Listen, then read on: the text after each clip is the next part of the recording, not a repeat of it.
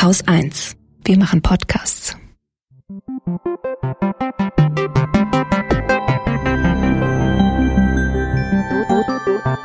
Anekdotisch.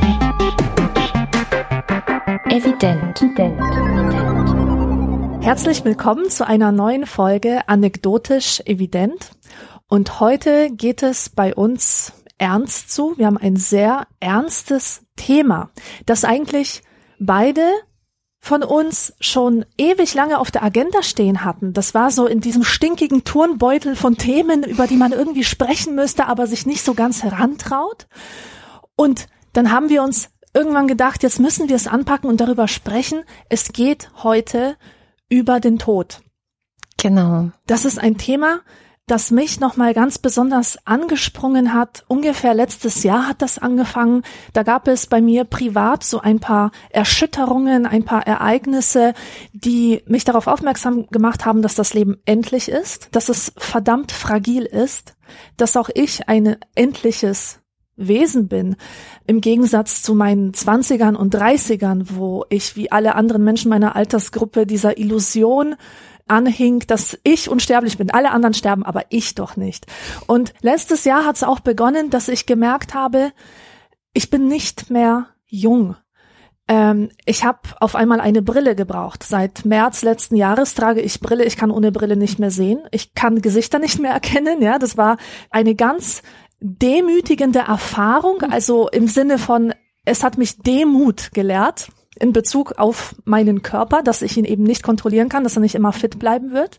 Und natürlich tauchen jetzt auch die ersten Fältchen auf. Und ich gehe auf die 40 zu. Ich bin im Januar 39 Jahre alt geworden. Und da fängt man halt an, an vieles zu hinterfragen und sich ganz besonders viel auch mit Vergänglichkeit zu beschäftigen und der Tod rückt tatsächlich in den Fokus. Und deswegen fand ich auch äh, diesen Vorschlag, den du dann ja auch gemacht hast, ähm, ganz toll. Und es ist wirklich eine Überwindung für mich, darüber zu sprechen heute, aber ich habe auch das Gefühl, dass es etwas Befreiendes hat. Wie mhm. geht es dir denn damit?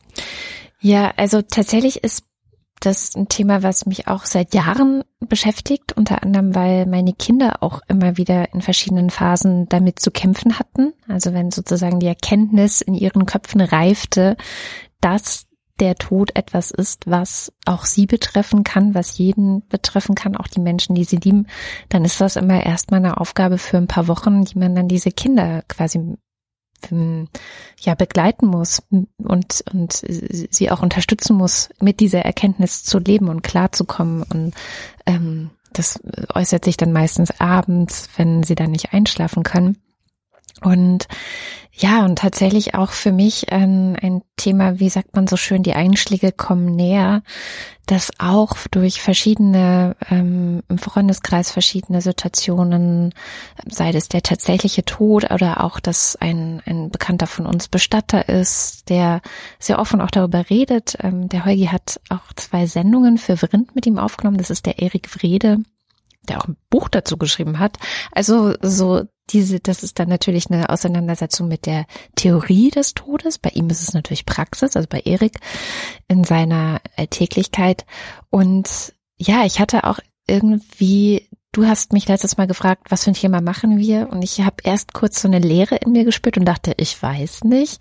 Und dann kam das Wort einfach raus lass uns uns mit dem Tod beschäftigen, so als wäre das etwas, was, wie du ja auch schon sagtest, schon länger so ein bisschen über anekdotisch evident schwebt. Und tatsächlich habe ich ein Zitat gefunden, das, glaube ich, am allerbesten rechtfertigt, dass das ein Thema für uns sein muss sogar. Und zwar hat Wladimir Jankelewitsch, mit dem ich mich ähm, in der Vorbereitung sehr intensiv beschäftigt habe, geschrieben, die Wahrheit von der Sterblichkeit der Kreatur ist keine einleuchtende Wahrheit, sondern ein dunkles Geschick, das uns jeder tatsächliche Tod neu zu denken aufgibt.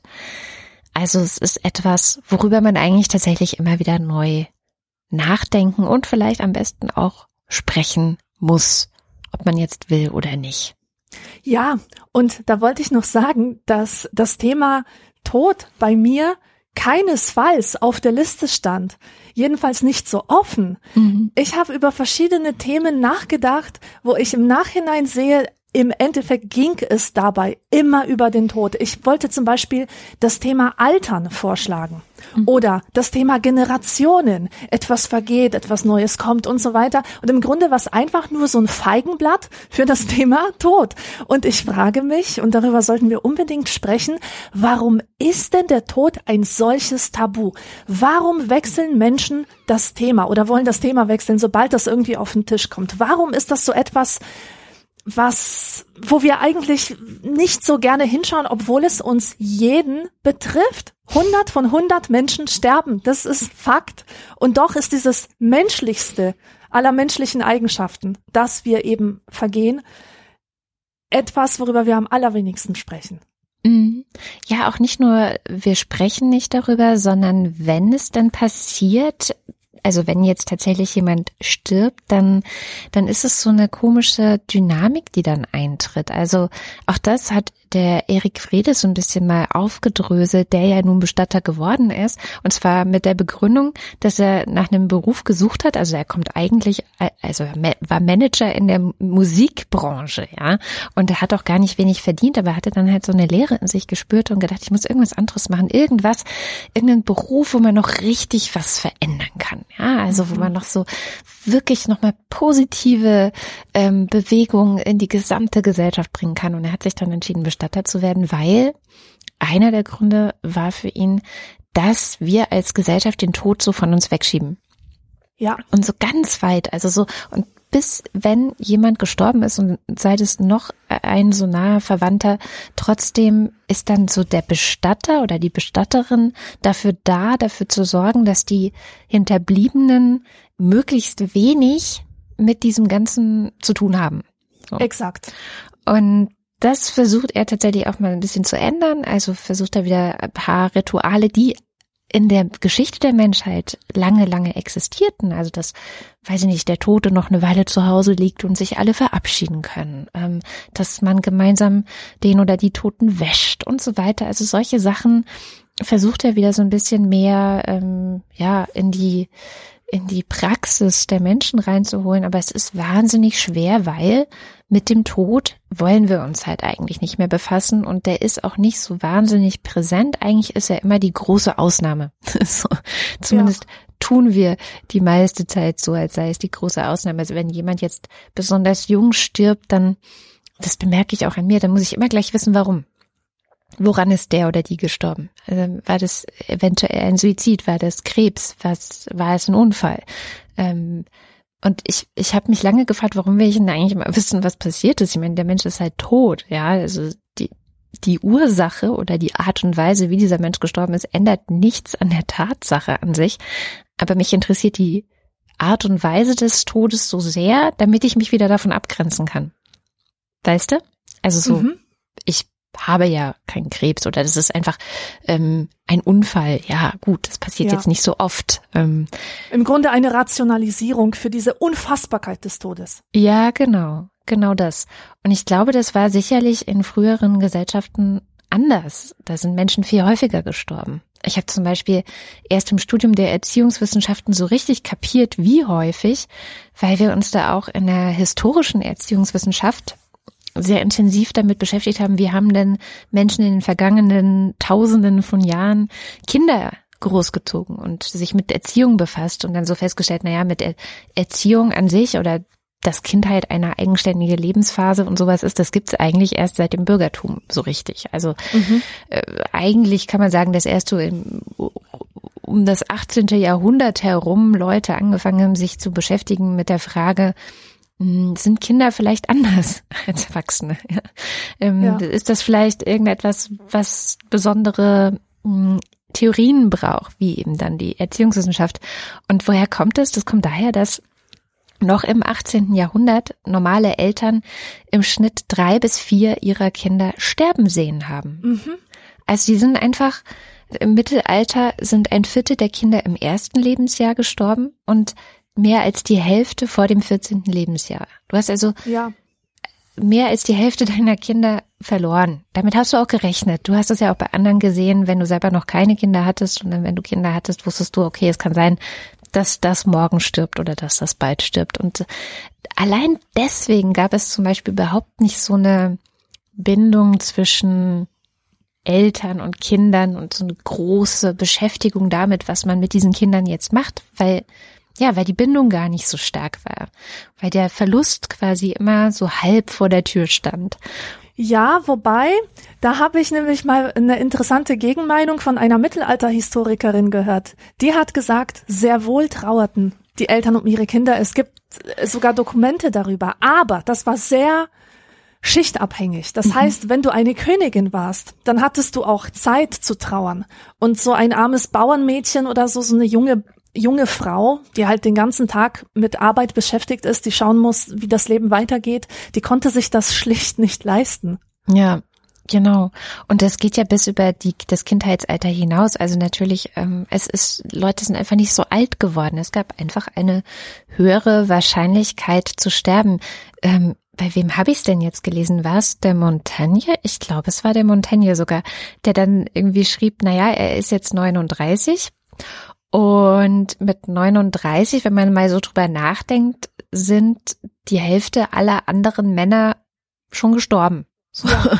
Also 35, da war schon die Hälfte weg, so ungefähr. Und das ist natürlich heute überhaupt nicht mehr so. Und deswegen, und wir haben auch keine krassen Kriege, wir haben dank der Medizin ähm, und des Fortschritts wahnsinnig viele Krankheiten auch in den Griff gekommen, die uns früher vielleicht einfach hinweggefegt haben. Und ich glaube, dadurch entsteht diese Distanz auch zum Tod. Natürlich, klar. In dem Maße, wie wir den Tod beherrscht haben und in die Lage versetzt sind, darüber wie über eine zu behandelnde Krankheit zu denken. Mhm. Und auch die Tatsache, dass wir all diese Dienstleister haben, die uns Dinge abnehmen, hat natürlich dazu geführt, dass wir mit dem Tod nicht mehr viel zu tun haben müssen. Und das ist auf so vielen Ebenen falsch. Ich habe da auch viel persönliche Erfahrung einzubringen. Ich weiß gar nicht, wo ich beginnen soll. Vielleicht beginne ich damit, dass ich in den letzten Monaten verdammt viele Sterbebegleiter kennengelernt habe. Und Echt? das war wirklich, das ist wirklich Zufall. Okay. Das sind Menschen in meinem Bekanntenkreis oder das sind auch Sterbebegleiter, die mal auf einer Veranstaltung gewesen sind, als Gesprächspartner sich angeboten haben, auf der ich zugegen war. Und die erzählen einfach so, wie es ist. Und ähm, absolut jeder sagt, dass es eine unglaublich sinnstiftende Beschäftigung ist, die ihnen sehr viel gibt, wo man sehr viel wiederbekommt, zurückbekommt, wo man sehr viel Dankbarkeit zu spüren bekommt, wo man auch den, die eigene Angst vor dem Tod verliert und gleichzeitig kommen dann haarsträubende Geschichten, wirklich herzbrechende Geschichten, zum Beispiel von Menschen, die niemand vermissen wird, hm. die so einsam waren vor dem Sterben, dass sie keine Spuren hinterlassen. Oder, das finde ich fast noch tragischer, von Menschen, die teilweise fünf Kinder haben, aber alleine sterben, beziehungsweise mit den Sterbebegleitern zusammen, weil die Kinder Angst haben, diesem Sterben beizuwohnen, das zu bezeugen, das auszuhalten, dass da gerade ihr Vater stirbt, ihre Mutter stirbt. Und ich kann das nachvollziehen. Jetzt komme ich nämlich zu meiner persönlichen Geschichte. Ähm, als ich 26 Jahre alt war, hat sich mein damals bester Freund das Leben genommen. Und ich habe gedacht, ich halte das nicht aus. Mhm. Als mich die Nachricht erreicht hat, war ich selbstverständlich am Ende mit den Nerven und ich, ich war haltlos. Ich wusste gar nicht, was ich tun soll. Und am gleichen Abend haben wir uns im Freundeskreis getroffen, haben eine lange Nacht zusammen verbracht und uns totgelacht und uns gekugelt vor, vor Lebensfreude. Das war einfach so intensiv. Also wenn einem der Tod so nah vor Augen steht, ähm, hat man hat man manchmal irrationale Gefühle, die man gar nicht erklären kann. Also wir waren euphorisch in diesen Momenten. Vielleicht, weil wir dem Tod so nahe gekommen waren. Mhm. Jedenfalls ein paar Tage später sollte dann die Beerdigung stattfinden. Und in dieser Zeit hatte ich mich auch schon wieder beruhigt, hatte das so ein bisschen verdaut. Trotzdem, ich habe gewusst, ich halte das nicht aus. Ich kann nicht auf die Beerdigung gehen. Nein, ich werde da nicht hingehen. Weißt du, das Bittere war noch, das muss ich nur erklären, weil es eine witzige Anekdote ist. Ich habe mir selber ähm, unfassbare Schuldgefühle gemacht, dass ich an diesem Tod schuld bin, mhm. weil dieser Freund versucht hat, bei mir anzurufen während ich, Achtung, auf einer Seebestattung von einem Wellensittich war. Oh. Jetzt im Ernst. Oh. Ich, war bei ein, ich war bei einer Freundin, mhm. die aus Witzgründen ihren Wellensittich in den Fluss geschmissen hat, in so einer kleinen Dose, um ihn zu verabschieden. Und währenddessen hat dieser Freund angerufen, wahrscheinlich war das ein Hilferuf oder so, und ich bin nicht drangegangen. Ich weiß nicht, ob ich es hätte verhindern können. Keine Ahnung. Auf jeden Fall kam das noch dazu, warum diese Sache mir so schwer fiel, diese Schuldgefühle, aber auch wirklich die, die Vorstellung, dass der da liegt in diesem Sarg und ich zusehen muss, wie der in die Erde gesenkt wird. Das, das war für mich zu viel. Ich konnte das nicht machen. Und dann hat ein Freund zu mir gesagt, komm, gib dir einen Ruck. Du mhm. wirst sehen, das wird gut für dich sein. Wir sind alle da. Ja. Und ich habe mich überwunden und ich bin dahin gefahren und das war so gut. Wirklich, das war so eine gute Erfahrung in diesem Moment, die Gemeinschaft und die Solidarität der anderen zu spüren. Und der war ja auch Moslem, dieser Freund. Das heißt, das war eine sehr interkulturelle ähm, äh, Geschichte. Das fand, also, also diese, diese Messe für ihn fand in der Moschee statt. Und saß man halt mit diesen ganzen Kopftuchfrauen da zusammen und, und hat diesen kulturellen Unterschied komplett überwunden. Also so zwischen Leuten, die normalerweise Berührungsängste haben vielleicht. Ähm, das ist einfach komplett weggefallen und alle lagen sich in den Armen und alle waren lieb zueinander. Und auch dieser, diese Beerdigung an sich, wirklich zu sehen, wie, wie dieser Sarg im, im Erdboden verschwindet, das war für mich wichtig um Abschied nehmen zu können. Ja. Ganz wichtig. Und genau. ich habe irgendwo, vielleicht war das sogar ein Interview mit diesem Erik Wrede, den du erwähnt hast. Ich glaube sogar, dass, dass, dass es ein Interview mit ihm war. Ich habe so ein Buch gelesen, das ist ganz toll, das ist voller Fun Facts und interessanter Tatsachen übers Sterben von Mark Ritter und Tom Ising. Das heißt, so stirbt man also, was sie schon immer über den Tod wissen wollten. Da ist, wie gesagt, dieses Interview drin und da sagt er, wie gesagt, ich glaube, dass er es ist, dass es ganz wichtig ist für die Trauerarbeit von äh, zum Beispiel Eltern, denen das Kind gestorben ist. Zum Beispiel für den Vater, dass er den Sarg selber schreinert. Ja. Also immer, als ich das gelesen habe, da ist mir schon wieder so ein Kloß im Hals gesessen, weil ich dachte, boah, das hält doch keiner aus.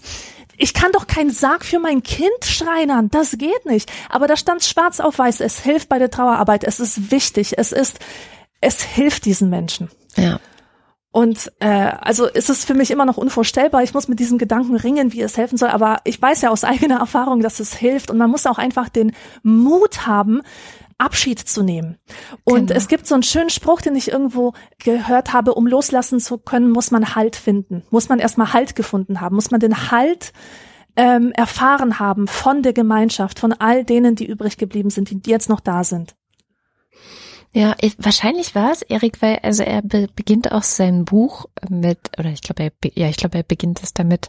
Uh, The End heißt das übrigens, also das Ende, ähm, dass er beschreibt, dass ganz oft man in der Weltgeschichte diese Fälle hat. Also äh, Elvis Presley ist der bekannteste wahrscheinlich, wo die Leute nicht glauben, dass er wirklich tot ist. Also ja.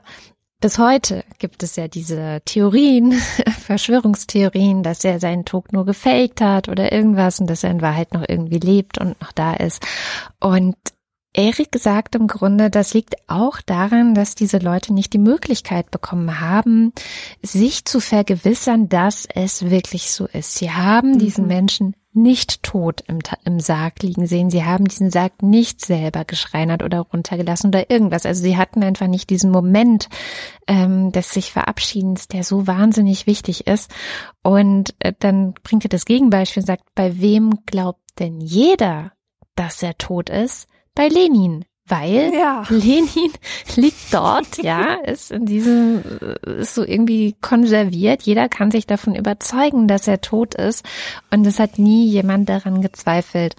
Also, das ist so sehr einleuchtend. Natürlich hat man erstmal den Impuls zu sagen, so ich zum Beispiel auch, ich kann kein Blut sehen, wenn ich in Krankenhäusern bin und dann allein schon die gebrochenen Beine oder die Gerüche oder alles. Ich bin so, da, da bin ich echt hochsensibel, da wird mir schlecht und ich möchte raus und ich möchte weg. Ja. So, ja, ich kann mich mhm. mit dem Leid und dem Kranksein von anderen nicht wirklich gut befassen. Da bin ich ganz, ganz mhm. schlecht drin.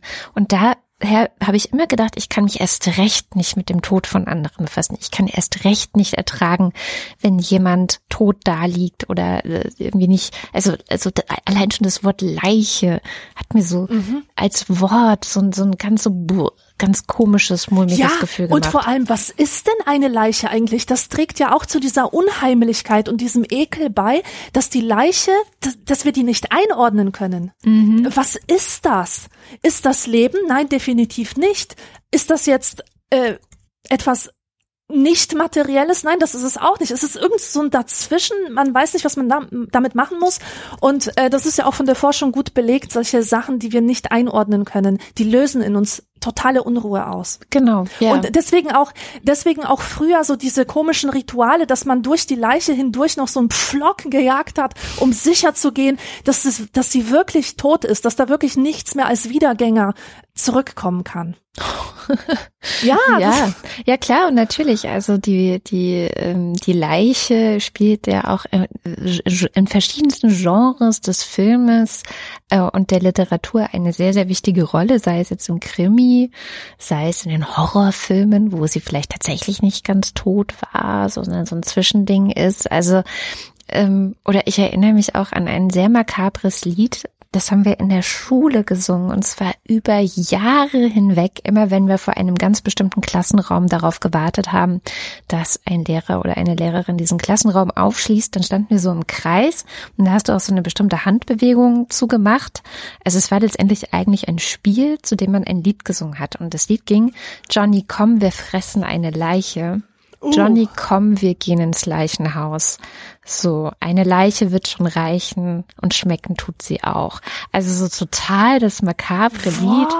Wir waren so, weiß ich nicht, es war auf jeden Fall schon auf dem Gymnasium, vielleicht waren wir zwölf, dreizehn Jahre alt, aber es war so ein richtiges Ritual, was wir Woche für Woche gemacht haben, wenn wir vor diesem Klassenraum standen. Wie so andere Kinderlieder, so äh, wie heißt dieses eine Lied, Imbambi, Kolonie, Kolonie, Koloniastik, Imbambi, Kolonie oder sowas, also, aber halt mit einer Leiche. Und trotzdem mhm. war das auch so immer was, wenn man es gesungen hat, war es so schaurig.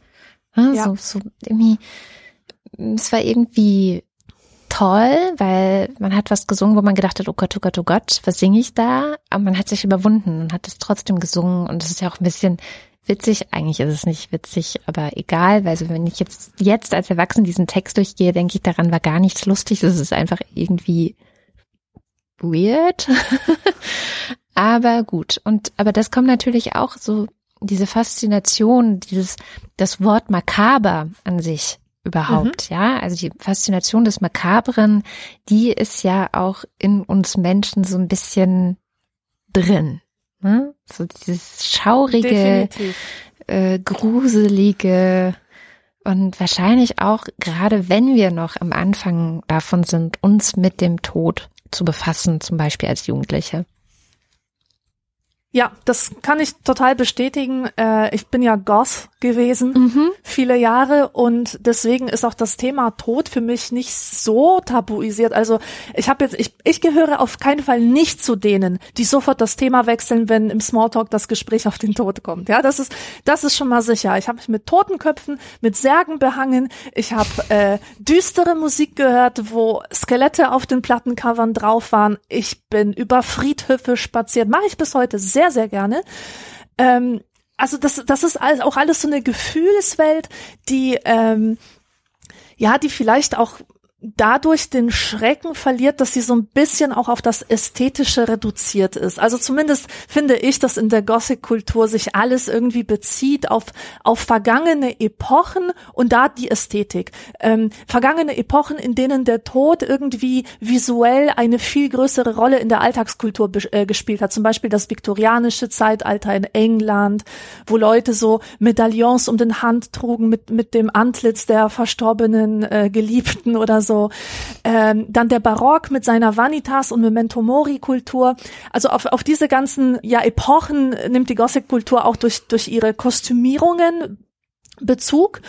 Und ich denke, dass wenn Jugendliche es dahin zieht, dann hat das mit zwei Dingen zu tun. Erstens ist die eigene Angst. Man kann die eigene Angst vor der, vor dem Tod und auch davor vielleicht auch, dass das eigene Leben nicht gelingt. Das hat ja auch alles mit der Vergänglichkeit zu tun, mit, mit dieser Panik, schaffe ich es, etwas aus meinem Leben zu machen.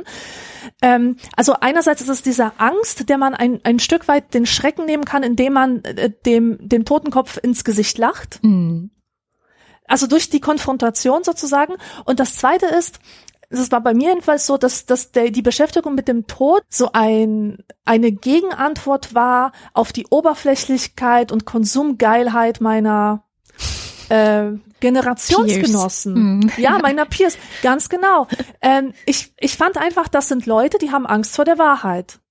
Ja. Die haben nie irgendwie tiefschürfende Gespräche geführt, weil sie irgendwie Schiss davor hatten, weil sie gar nicht so tief blicken wollten in sich hinein. Und ich habe mich besser gefühlt als die, weil ich halt den Mut hatte, diese Sachen so zu betrachten, also ungeschön, ohne Illusionen und ohne Kapitalismus äh, drumrum. Also die Welt hat nun mal keine Mickey Maus Ohren und das das war mir total wichtig, dass ich das nach außen trage und dass ich das jedem reindrücke, dass ich so eine bin und das war also auch der äh, der Antrieb, äh, mich dieser Szene anzuschließen. Aber letzten Endes kann ich nur bestätigen, dass der Tod deswegen so spielerisch betrachtet werden konnte von mir, weil ich bis dahin nicht mit ihm zu tun hatte. Und ich glaube, wenn man davon berührt wird, wirklich berührt wird, wenn das eigene Leben irgendeine Veränderung erfährt, weil der Tod dazwischen kommt, dann sieht man diese Sachen viel, viel anders, ganz anders und man, man nimmt das halt nicht so auf die leichte Schulter. Dann ist es nicht so dieses spielerisch makabre Hahaha, äh, wie Edward Gorey und Tim Burton und so weiter, sondern dann ist es wirklich etwas, was mich existenziell bedroht. Und eine Sache, die ich dem noch entgegenstellen möchte, weil das ist so unglaublich spannend. Das ist mir begegnet, als ich in Mexiko war, vor vier Jahren dass da halt überall dieser Tod so sichtbar ist. Nicht nur am Dia de los Muertes, sondern äh, generell, was überall Altäre für die Toten und die, in jedem Haushalt steht eigentlich so ein Altar für die Toten der Familie. Und ähm, ich habe dazu auch ein fantastisches Buch gelesen von Milena Moser. Das heißt Das schöne Leben der Toten. Und Milena Moser ist eine Schriftstellerin, die verheiratet ist mit einem mexikanischen Künstler, der wiederum an einer tödlichen Krankheit leidet. Das hm. heißt, sie ist mit einem Menschen zusammen, von dem sie weiß, dass sie ihn überleben wird. Hm. Und bis, bislang war es immer so, dass die Ärzte gestaunt haben, dass er halt immer noch am Leben ist und da geht noch was und da geht noch was und äh, immer diese Verlängerung. Aber dieser Tod, der ist halt immer da in beider Leben.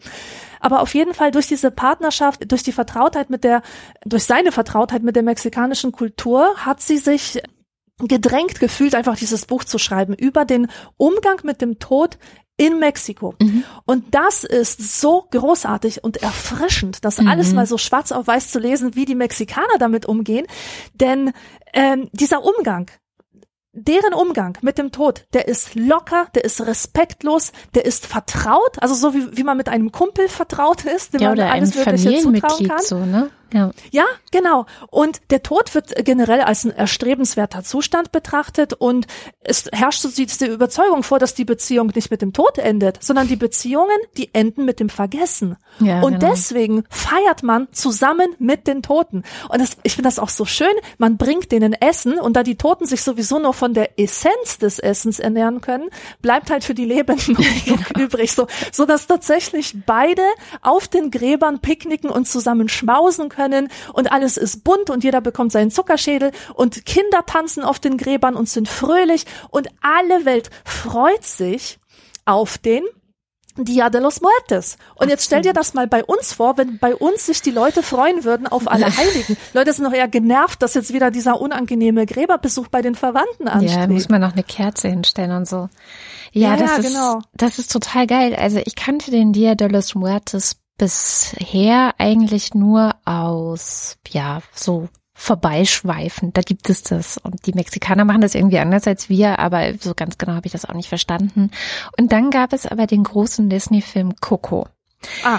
Den ich sehr empfehlen kann zu gucken, weil der tatsächlich auch einer der ersten Filme war, wo Disney, oder vielleicht nicht einer der ersten, aber da ist, ich meine, es gibt ja sehr viele Rassismusvorwürfe gegen Disney. So. Ja. Also, dass sie immer wieder hergehen und dann mit so einer eurozentristischen, kolonialen Perspektive andere Völker dargestellt haben. Also man hat es zum Beispiel bei ähm, Pocahontas äh, sehr scharf kritisiert immer. Und beim äh, Coco, wo es eben auch um den Dia de los Muertos geht, haben sie wirklich sich hingesetzt mit Leuten aus Mexiko und haben da ganz intensiv dran gearbeitet, dass es eben respektvoll ist, aber auch genau so das wiedergegeben wird, wie du es gerade erzählt hast. Ne? Das ist lustig, das macht Spaß, das ist äh, etwas, was gefeiert wird, wo auch ähm, was auch so ein bisschen ein paar, paar makabre Momente dann mit sich bringt, weil der, Tod wirklich so überall in den Familien so präsent ist und diese Altare, die geschmückt werden und damit eben die Familienmitglieder, die vergangenen Familienmitglieder nicht vergessen werden.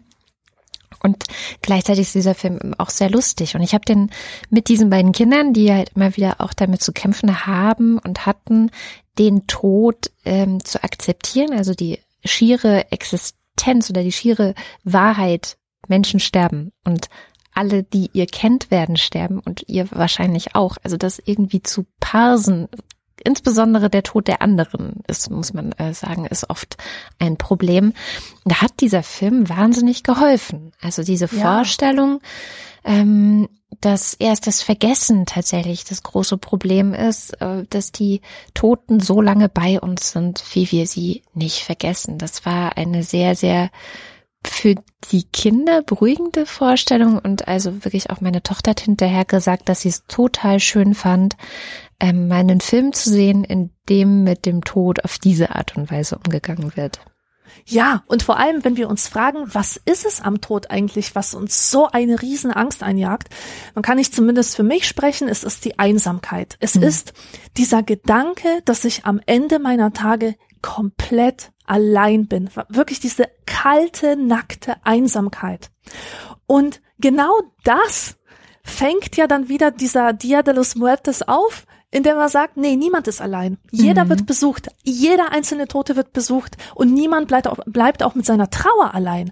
Wenn jemand in einem Haushalt gestorben ist, dann wird er besucht und der Tote wird besucht. Und es ist nicht so, dass alle so um das Haus einen weiten Bogen machen.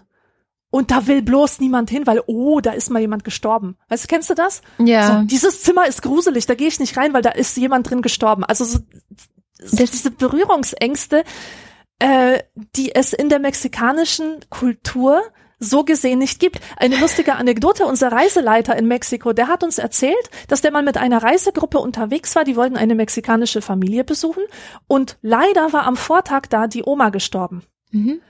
Aber die Familie hat die ganze Reisegruppe von 20 Leuten ins Wohnzimmer eingeladen. Ja, da ist die Oma, schaut sie euch an, da liegt sie in ihrem Sarg.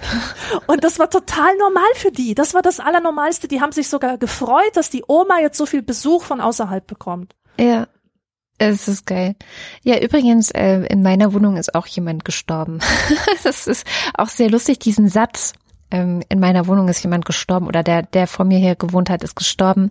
Den habe ich gerne zu Leuten gesagt, um sie so ein bisschen zu schocken. Ja. Aber wenn man mal kurz drüber nachdenkt, ist das das Normalste der Welt. Also hier haben halt alte Leute gelebt. Die haben ja, ja sehr, sicher. sehr lange gelebt. Und ähm, sicherlich ist dann eben auch der Mann, der zum Schluss noch übrig war, die Frau ist wohl früher gestorben als er, ist dann halt auch irgendwann gestorben. Und insofern ist es eigentlich nichts Besonderes und trotzdem ein Satz, wenn du den so sagst, so, ja, also ähm, bevor ich eingezogen bin, der, der da gelebt hat, ja, hier, hier ist jemand gestorben. Der, der schockiert Leute, als ob das, das irgendwie voll, ja. ja was ganz Unnormales wäre. Übrigens, ja wo du sagtest, dieses Gothic sei so eine Art Umgang gewesen, ähm, beziehungsweise das daran denken, diese sich selbst konfrontieren mit der ähm, Unvermeidbarkeit des Todes und ihn damit eben auch zu akzeptieren. Das ist ja so eine sehr stoische Haltung eigentlich, kann man sagen. Also tatsächlich hat die Stoa als philosophische Denkrichtung, insbesondere auch in Form von Seneca ist mir das begegnet, dieses, dass man sich das bevorstehende Lebensende einfach immer vergegenwärtigt, ja. als Technik benutzt, um die Angst davor zu überwinden. Also das, was du sozusagen immer auf dem Schirm hast, die ganze Zeit, woran du so viel wie möglich denkst, das kann dich am Ende auch gar nicht mehr überraschen. Und deswegen lehrt Seneca an den Tod, um ihn niemals zu fürchten, denke ständig. So, das mm. ist, das ist sein mhm. Tipp. Und das finde ich ganz spannend, weil mir ging es nämlich auch ganz ähnlich. Wahrscheinlich in der Phase, als du Goth warst, habe ich Stephen King gelesen und geguckt. Stephen King, der Horrorbuchautor, der gefühlt, ich weiß gar nicht, wie viele Bücher geschrieben hat, bestimmt 50 oder noch mehr Horrorbücher, die immer recht ähnlich funktionieren. So eine äh, eine amerikanische Kleinstadt, meistens in Maine, ist total friedlich und langweilig, aber dann kommt, kommt der Kettensägen, dann kommt das Kettensägenmassaker. Ja, kommt in irgendeiner irgendwas. Form das böse TM und rafft alle möglichen Menschen ähm, da nieder. Und tatsächlich so im Alter zwischen 12 und 15 habe ich so viele Stephen King Romane gelesen, also und dann auch immer schön vom Einschlafen, ne? so. Ja klar.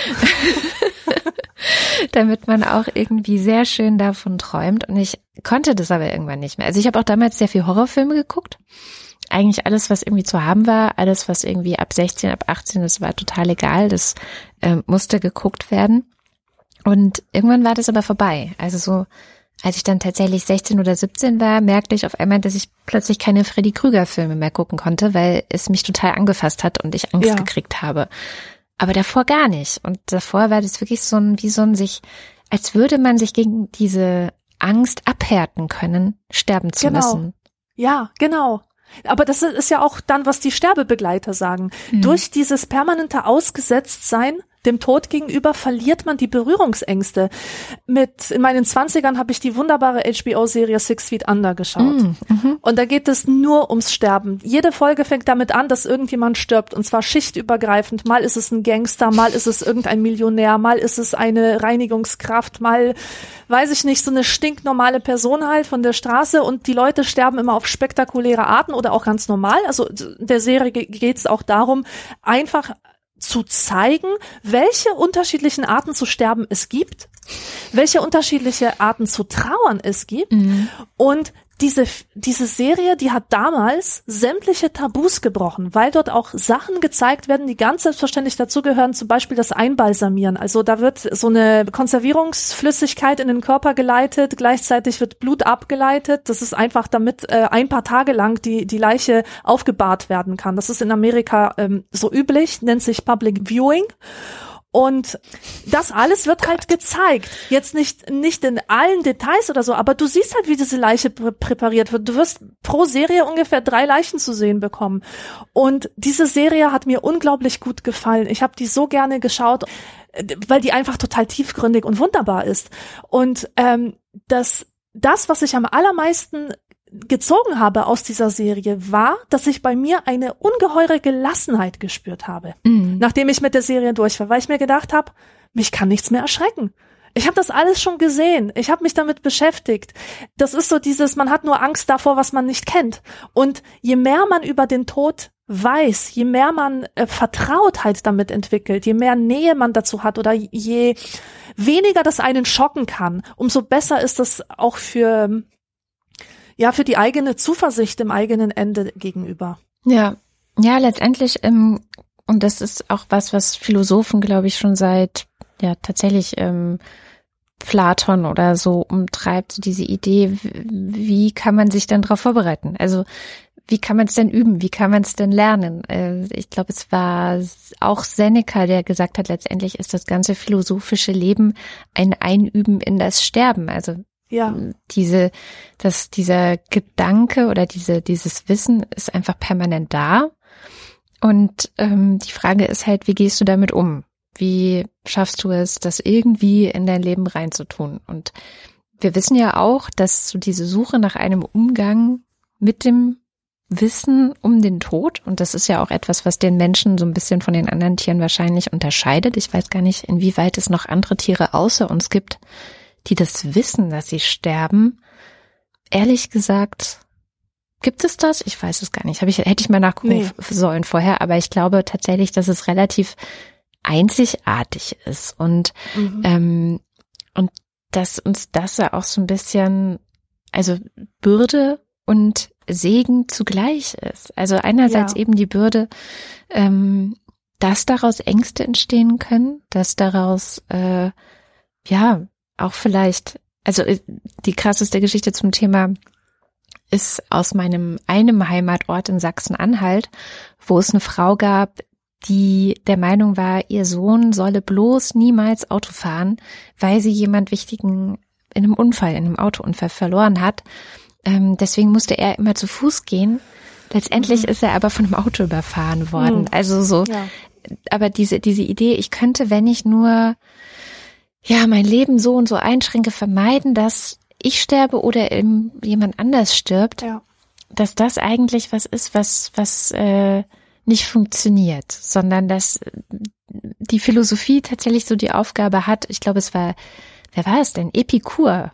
Genau, der Epikur war der Meinung, dass die Philosophie wie die Medizin eigentlich dazu da ist, die Sorgen und unnötigen Ängste und Nöte zu heilen, die Menschen haben können. Und dass es deswegen auch ihre Aufgabe ist, ihnen die Angst vor dem Tod zu nehmen.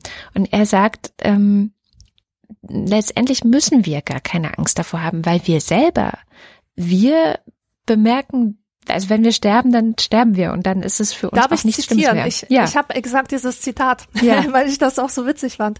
Das Schau von Epikur. Ja. Das schauererregendste aller Übel, der Tod, betrifft uns überhaupt nicht wenn wir sind, ist der Tod nicht da. Wenn der Tod da ist, sind wir nicht. Mhm. Er betrifft also weder die Lebenden noch die Gestorbenen, da er für den einen nicht da ist, die anderen aber nicht mehr für ihn da sind. Also genau. Also eigentlich total logisch. Total. Total. Also er sagt eigentlich, brauchen wir keine Angst davor haben. Ähm, die Angst vor dem Tod ist komplett sinnlos. Und er hat auch noch eine ganz gute Mitte, ganz guten Mittelweg, weil er sagt, es gibt die einen, die sagen so, der Tod ist das größte Übel. So, und die haben dann eben diese Angst vor dem Tod. Dann gibt es aber auch die anderen, die sagen, der Tod ist die Erholung von allen Übeln. Ja, also sozusagen als Erlösung. Und Epikur sagt, der Weise indes weist weder das Leben zurück, noch fürchtet er das Nichtleben. Hm. Schön. Schön weise. Natürlich wahnsinnig schwierig, das irgendwie äh, tatsächlich in die, äh, äh, ins Leben umzusetzen.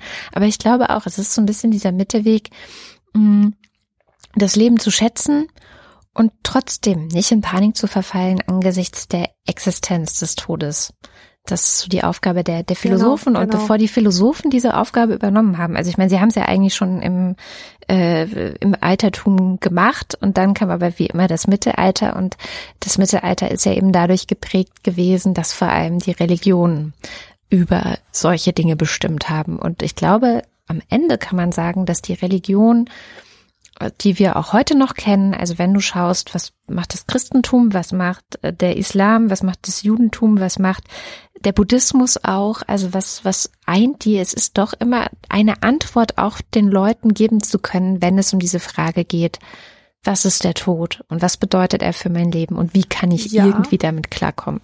Vor allem aber auch, gibt es in den Religionen die Frage, nach einem Leben nach dem Tod. Das mhm. ist ja mhm. so der ganz große Trost, mit dem sich alle Leute locken lassen, die dann irgendwie früher oder später bei den Religionen landen. Religi viele Religionen trösten einen darüber hinweg, dass man, dass dieses irdische Leben endlich ist und verweisen auf ein Jenseits. Und es gibt so jemanden, habe ich jetzt vergessen, wer das war, leider nicht aufgeschrieben, der hat so drei oder vier verschiedene Narrative identifiziert, die der Mensch kennt, die die Menschheit kennt, um sich in ein Jenseits zu trösten. Das ist erstens der Wunsch nach dem ewigen Leben. Also wir sterben nie. Wir, wir leben einfach immer, immer, immer, immer. Ich wusste schon, dass das furchtbar ist, nachdem ich mit 16 Interview mit einem Vampir geschaut und gelesen habe. Mhm. Ich weiß nicht, mhm. kennst du den Film? Ja, natürlich. War das nicht Tom Cruise? Genau, Tom Cruise. Ja. Aber der Vampir im Mittelpunkt der Geschichte das war der Brad Pitt. Ah, genau. Ja. Und der, der Film beginnt damit, dass Brad Pitt in so einem Anzug, glaube ich, seinen wunderschönen langen Haaren und glasigen Augen und leicht blutigen, blu blutartigen Lippen oben im Hochhaus sitzt mit einem Journalisten, Christian Slater, glaube ich, und sich interviewen lässt. Und dieser Vampir hat ein Problem, dem geht's elend. Er kann nämlich nicht sterben und er lebt schon so seit dem 17. Jahrhundert oder so, ist er auf der Welt. Und der sieht immer nur Leute gehen. Ja. Und seine Endlichkeit wird ihm zu einem seelischen Horror. Sein größter Wunsch ist es eigentlich zu sterben. Und da habe ich zum ersten Mal richtig so erkannt, dass es furchtbar ist, wenn man ewig leben muss. Zumindest, wenn man der Einzige ist oder ja. wenn das so, so, ein Sonderstatus ist. So, das zweite Narrativ ist die Wiederauferstehung. Das ist das, was die Christen glauben, wenn sie meinen, alle Särge öffnen sich und plopp kommen alle wieder heraus, so wie sie reingekommen sind. Und das ist ein Glaube, den habe ich spätestens mit sechs oder so verloren. Ich konnte es mir einfach nicht vorstellen. Ich fand es so unlogisch. Ich meine, wie soll das gehen? Diese Geschichte überhaupt von der Apokalypse, wo die Guten ins Töpfchen und die Schlechten ins Kröpfchen kommen. Wie hat man sich das vorzustellen? Der Jesus sitzt da auf seinem Thron, ja, okay. Jetzt diese Millionen von Menschen. Wie willst du das, logistisch bewerkstelligen? Gibt es vielleicht Early Bird Tickets für die Apokalypse? Kann man irgendwie dafür sorgen, dass man früher drankommt? Geht, geht der alphabetisch vor?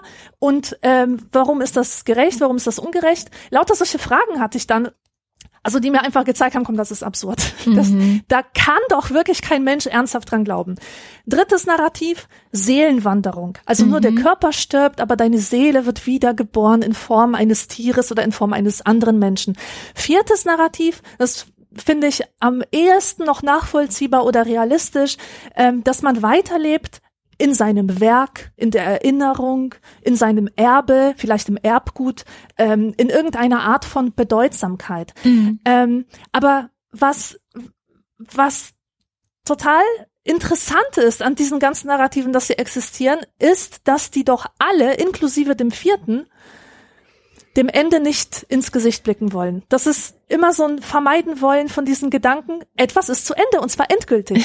Vielleicht ja. gibt es kein Werk, vielleicht gibt es keine Bedeutung, vielleicht erlischt die Erinnerung, aber genau das scheinen Menschen einfach nicht zu ertragen. Und bei der Gelegenheit muss ich natürlich auch noch die modernen, äh, bizarren Dinge erwähnen wie Kryonik, also dass Leute sich einfrieren lassen, ja. um irgendwann in 50 Jahren äh, wieder aufgetaucht zu werden, wenn die Wissenschaft soweit ist.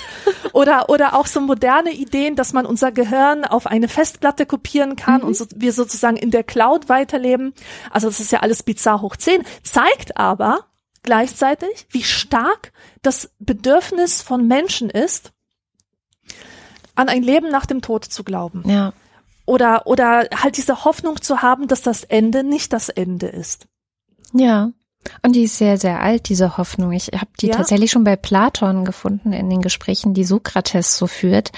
Und also die sich Platon für Sokrates wahrscheinlich ausgedacht hat. Und auch er beschreibt das Leben und den Tod als einen Kreislauf. Also er das ist eine ganz interessante Argumentation, wo man so denkt, naja, so richtig logisch ist das nicht, weil er sagt, dass sich sozusagen Gegenteile immer ineinander verwandeln. Also zum Beispiel Wachsein geht in den Schlaf über und Schlaf ins Wachsein und mhm. andere Dinge auch. Naja, und äh, so natürlich auch Leben und Tod. Also man, die Seele wandert dann nach dem Tod rüber in den Hades und dann kommt irgendein, irgendein Todesgericht, das dann entscheidet äh, über die Wiedergeburt. Hoffentlich ist man im nächsten Leben keine Frau. Das wäre ganz furchtbar. ähm, und wenn du dann wiedergeboren wurdest, dann ähm, geht's irgendwann wieder in den, in den Tod hinein. Und das ist schon seltsam, also weil er wirklich wahnsinnig, so kennt man das ja auch in diesen Sokrates-Gesprächen, wahnsinnig logisch eigentlich versucht, Dinge zu argumentieren. Aber ähm, ich habe dann, also viele Argumente sind dann so, na ja, natürlich gibt es eine Seele, weil wenn es keine Seele gäbe, wie könnten wir uns denn an Dinge erinnern, die wir ja vorher noch nie gesehen oder gehört oder gefühlt haben? Also wie könnten wir die Augen aufmachen und wissen, wie wir bestimmte Sachen einzuordnen haben? Das muss doch daher kommen, dass wir eine Erinnerung an ein Vergangenes, etwas Vergangenes haben. Und okay. das kann ja nur funktionieren, wenn ein Teil unseres vorherigen Lebens mit hier rübergekommen ist, also die Seele. Und das ist ganz interessant, weil ich dachte so erstens hat offenbar Platon nicht auf dem Schirm gehabt, dass man alles, was man so vor dem dritten Lebensjahr erlebt hat, vergisst. Ja. ähm, und oder fast alles, bis auf sehr wenige Kleinigkeiten, also sich nicht über den Prozess bewusst ist, wie man Dinge gelernt hat, wie man gelernt hat, was Dinge einzuordnen und zu verstehen. Zum Beispiel, was ist ein Dreieck? Ich wusste vielleicht irgendwann mal nicht, was ein Dreieck ist, habe das aber gelernt. Ja. Und dieser Prozess zu lernen, was ist ein Dreieck, den habe ich nicht bewusst mitbekommen, den habe ich auch vergessen in aller Regel. Ich glaube, da hängt äh, Platon fest. Und ein zweites Ding, das fand ich ganz interessant, ist, dass er natürlich noch nicht wusste, dass es so etwas wie eine DNA gibt. Also, dass wir mhm. so etwas wie tatsächlich bestimmtes Wissen oder Instinkte oder Reflexe, die sind ja angeboren. Mit denen kommen wir auf die Welt. Das heißt, unser Körper hat tatsächlich ein Wissen von einem vergangenen Leben, wenn du so willst, weil die DNA ist natürlich zur Hälfte von deinen Eltern, also von deiner Mutter oder deinem Vater jeweils zur Hälfte zusammengesetzt und da ist auch ein bestimmtes Wissen gespeichert. Und ja. das wusste aber Platon natürlich nicht. Also natürlich konnte er sich nicht, das ja. auch nicht erklären. Woher kommt es, dass unsere Körper bestimmte Dinge einfach so tun und einfach so wissen, obwohl es keine quasi Quelle gibt, ähm, an der sie sich das hätten aneignen können.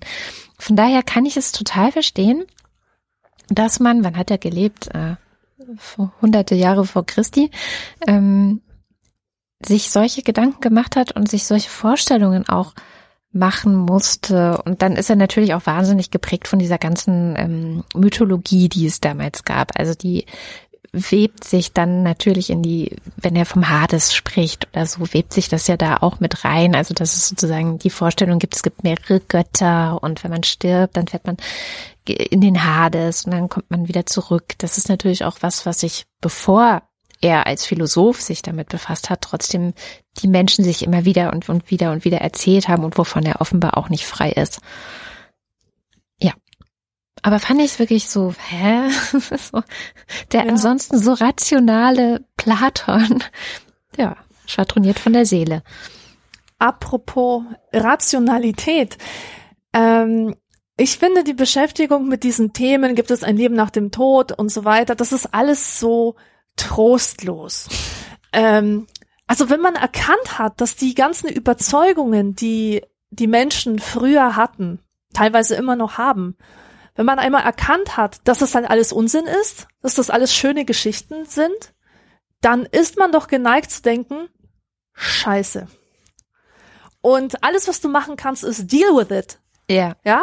Also komm damit klar, dass es halt scheiße ist, dass es zu Ende gehen wird. Ja. Und ich habe persönlich jetzt einen Trost gefunden in einer Einsicht, in einer Erkenntnis, die ebenfalls total logisch ist, aber irgendwie, die man nicht intuitiv auf dem Schirm hat.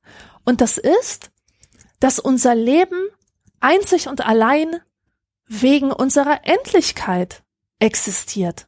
Das heißt, die Endlichkeit ist so eine Art Rahmen für die Handlungen, die wir vollführen können. Das musst du dir vorstellen wie, also wenn ich ein Künstler bin, dann will ich Bilder malen. Aber ich kann nur dann eine Komposition entwerfen, wenn ich eine begrenzte Leinwand habe. Wenn ich also sage, okay, in diesem kleinen Viereck wird meine Komposition entstehen. Wenn ich hingegen eine unbegrenzte Fläche habe, kann ich da drin nichts komponieren. Ich kann da drin nichts anordnen. Ich kann da drin nichts Sinnhaftes entwerfen. Also es braucht diesen Rahmen. Es braucht die Begrenzung und die Endlichkeit des Lebens, um überhaupt zu einem handelnden Wesen zu werden. Ja. Das war für mich eine Erkenntnis, die unglaubliche Wirkung hatte. Das alles wäre einfach komplett bedeutungslos. Und auch wir selber könnten das äh, Leben gar nicht in seiner äh, äh, existenziellen Tiefe, sage ich mal, erfahren, wenn wir diese Begrenzung nicht hätten. Absolut. Und ähm, das hat auch Georg Simmel geschrieben. Also der Tod ist sozusagen das formale Moment des Ermöglichens. Ja. Statt einfach nur diese destruktive Kraft zu sein. Er ruft uns zum Handeln auf und wir erfahren auch die Einzigartigkeit unseres Lebens durch den Tod. Ja, das stimmt. Äh, übrigens auch Karl Jaspers hat sich ähnliche Gedanken gemacht. Also er spricht von einer, ähm, wie sagt er, das Leben wird tiefer, die Existenz sich gewisser angesichts des Todes. Ja. Also sozusagen dadurch, dass du diese Gewissheit verinnerlichst, und auch immer wieder neu erfährst und auch immer wieder mit Schmerzen erfährst, wird trotz allem oft das, das die eigene Existenz, das eigene Leben tiefer und du vielleicht auch, gehst vielleicht auch achtsamer damit um, auch wenn ich dieses Wort achtsam jetzt ein bisschen abgenutzt ja. finde, insgesamt wegen anderen Leuten, aber ich glaube, dass es hier ganz gut passt. So, du hast einfach, du, du, du, das berichten übrigens auch sehr viele der Menschen, die ähm, jemanden verloren haben. Ich habe zum Beispiel das Buch von Joan Didion gelesen, mhm. die in dem Buch äh, Das Jahr magischen Denkens verarbeitet, wie sie ihren Mann verloren hat. Und das muss man sich vorstellen, die beiden waren über 50 Jahre verheiratet. Wow. Die beiden haben über 50 Jahre wirklich alles miteinander geteilt. Die waren, sie war Schriftstellerin, Autorin für verschiedene Magazine. Er war Schriftsteller, Autor für verschiedene Magazine. Die haben auch zusammen geschrieben. Also es ist nicht so, wie man vielleicht es in anderen Ehen kennt. Der eine macht dies, die andere macht das. Und dann gibt es immer wieder Phasen, wo man gemeinsam zu Abend isst oder frühstückt oder so und vom Fernseher sitzt. Aber der Rest der Zeit ist vielleicht getrennt, außer die Urlaube noch, wo sich dann auch zeigt, wie gut man eigentlich zusammen ist, sondern die beiden waren wirklich so verwoben miteinander. Die arbeiteten zusammen, die sind zusammen durch die Welt gereist, die haben sich gegenseitig in ihrer Arbeit auch befruchtet. Wenn der eine ein Buch geschrieben hat, hat der andere das gelesen und dazu Kommentare gegeben und umgekehrt. Also so wirklich, wo man denkt, oh Gott, oh Gott, oh Gott, das ist ja die fürchterlichste Vorstellung überhaupt, so jemanden nach 50 Jahren zu verlieren. Und er ja. ist halt auch nicht ohne Vorwarnung sozusagen. Also, naja, und das ist dann auch etwas, wovon das Buch handelt, war es wirklich ohne Vorwarnung. Ähm, aber für sie kam es jetzt erstmal ohne Vorwarnung. Sie saßen beim Abendessen und er kippt um und das war's. So. Und sie verarbeitet es eben da drin. Und es ist wirklich, man merkt es wie, und deswegen auch magisches Denken, wie jeder einzelne Moment in dieser Zeit danach, gut, es gab dann leider auch noch einen anderen Schicksalsschlag. Ihre Tochter wäre auch fast gestorben, hatte eine ganz fiese Infektion jedenfalls. Ähm, das hat sie dann die ersten Monate abgelenkt, aber trotzdem hat danach so jeder Moment eine andere Farbe und eine mhm. andere Intensität und ähm, und es schwebt auch immer wie so ein Schatten mit, wie wäre dieser Moment jetzt mit diesem Menschen und also so dieses dieses Jahr, nachdem er gestorben ist, muss wirklich ja, ein, ein außergewöhnliches Jahr gewesen sein, in dem viele Dinge ja, erstmal wieder neu erfunden werden müssen, fast schon.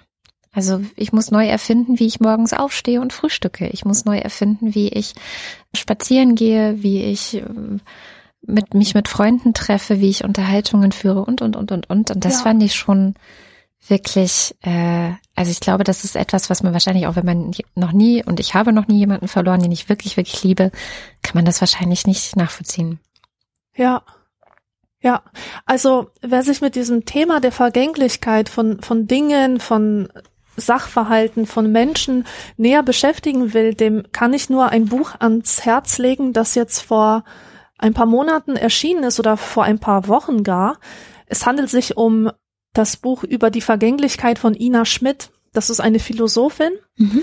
die ganz übersichtlich, finde ich, darstellt, welche philosophischen Positionen es zu diesem Thema gibt und die aber auch mit so kleinen Alltagsbeobachtungen das alles nochmal illustriert. Und zwei Sachen will ich hier rauspicken. Einmal beginnt sie das Buch mit so einem schönen Bild von einem abgerissenen Haus. Da ist wohl gegenüber von ihr oder von irgendwo, wo sie halt öfters ist, ein Haus abgerissen worden.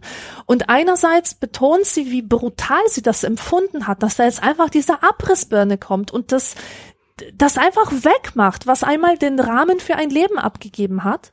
Ja. Und gleichzeitig spürt sie in dem Moment, dass da eine Möglichkeit für Veränderung, für neues Leben entsteht. Und daher auch immer diese Ambivalenz die halt da ist. Die Endlichkeit ist ein Wesenszug von allem Lebendigen. Und im Grunde haben wir es tagtäglich mit Vergänglichkeit zu tun. Also egal, ob äh, eine Tasse zu Bruch geht oder wir ein Buch beenden oder unsere Eltern alt werden oder wir uns auch von alten Denkmustern verabschieden müssen. Oder ähm, als ich aufgehört habe zu rauchen vor zehn Jahren oder so, das war auch ein Abschied, wo ich vieles neu lernen musste, wo ich tatsächlich mich auf einen neuen Weg einlassen musste, mein Leben zu leben, ohne Socializing immer über die Zigarette laufen zu lassen. Mhm. Und ähm, das ist auch der Knackpunkt in diesem Buch von Ina Schmidt über Vergänglichkeit. Also der eine Satz, den ich jetzt rausnehmen würde, ähm, wenn ich ähm, eine besonders wertvolle Botschaft auspicken würde, man muss dem Leben seine Endlichkeit verzeihen. Und das sei eigentlich der einzige Weg, mit der Vergänglichkeit umzugehen. Und sie macht das noch ein bisschen deutlicher, indem sie sagt, was es ist, was beim Verzeihen eigentlich passiert. Und zwar, ich zitiere, wir erobern uns die Kraft zurück, vom Verletzten, vom Opfer zum Handelnden zu werden und nehmen der Tat bzw. Tatsache ihre Macht, indem wir ihr verweigern, weiter unser gesamtes Leben zu überschatten und zu bestimmen. Es geht eben auch darum, also beim Verzeihen, da musst du ja auch anerkennen, dass etwas was du dir so und so vorgestellt hast, dass du da neue Wege gehen musst oder mhm. dass du mhm. vielleicht darauf verzichten musst. Ja. Du musst zum Beispiel verzichten auf Rache oder so oder du verzichtest darauf, diese Person zu bestrafen in irgendeiner Weise. Das ist Verzeihen. Ja. Und genau das sollte halt dem Tod gegenüber gemacht werden. Dem Leben seine Endlichkeit verzeihen und einfach loslassen und sich einfach damit arrangieren, dass so, wie du dir das vorgestellt hast, nämlich dass du unsterblich bist, dass es vielleicht gar nicht zutrifft. Das stimmt. Und aber gleichzeitig sollte man nicht unterschätzen, dass das wahnsinnig viel Zeit brauchen kann, glaube ich. Ähm, das ist auch was, was man immer wieder hört, so dieses, jetzt Joan Didion, dieses Jahr magischen Denkens, also dass es ein Jahr gedauert hat, bis dann das Denken wieder ein bisschen anders wurde bei ihr und nicht alles so magisch ähm, auf eine gewisse Art und Weise war.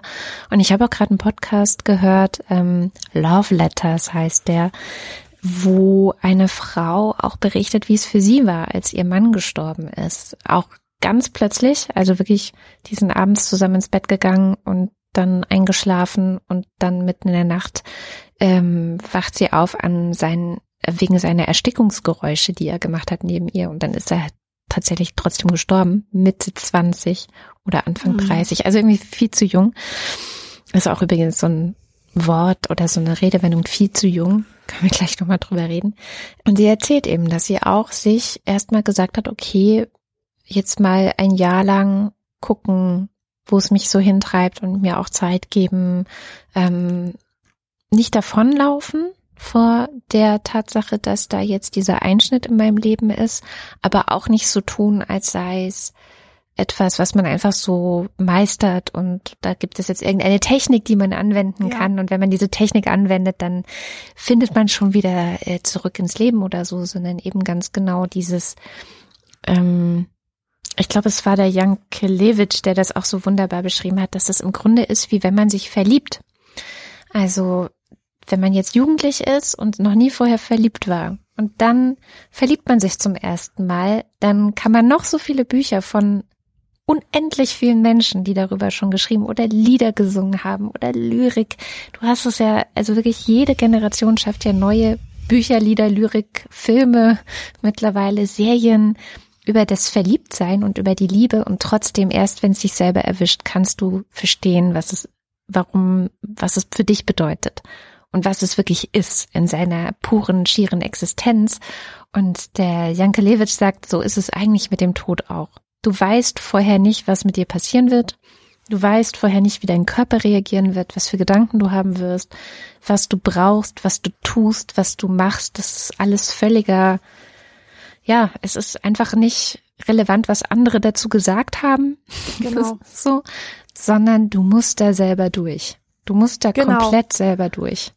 Ina Schmidt sagt auch, Abschied nehmen bedeutet vor allem, sich auf neue Wege einzulassen. Und mit neuen Wegen meint sie Wege, die einem nicht bekannt sind, auf mhm. denen man nie gewesen ist, die man nicht bei Google Street View abfahren kann. Das, das sind dies, und diese Haltung, die brauchst du einfach. Du musst diese Haltung aufgeben, wie die Dinge zu sein haben oder wie du sie erwartest. Der Tod hat etwas Unverfügbares. Vielleicht ist es die letzte Sache, die uns unverfügbar ist, auch wenn wir ständig versuchen, mit Patientenverfügungen und ähm, Gedanken, wie wir am besten aus der Welt gehen und so dem was entgegenzusetzen. Naja, aber nochmal zurück zu diesem Trauern. Das ist mir auch ganz, ganz wichtig, dieses Thema weil einem ständig ja suggeriert wird, dass die Trauer halt so eine Phase ist mhm. und die folgt einem ganz bestimmten Ablauf, der skizziert wurde von Elisabeth Kübler-Ross, dass du halt erstmal dieses Verneinen hast, dann die Wut, dann das Verhandeln, dann das ähm, Depression, dann ähm, äh, was ist es, Akzeptanz, irgendwie sowas. Mhm. Und man, man weiß das, das sind die Trauerphasen und wartet vielleicht auch darauf und fragt sich dann, oh Gott, jetzt bin ich schon so lange in der Verhandlungsphase, wann kommt denn jetzt die nächste Phase? Ja?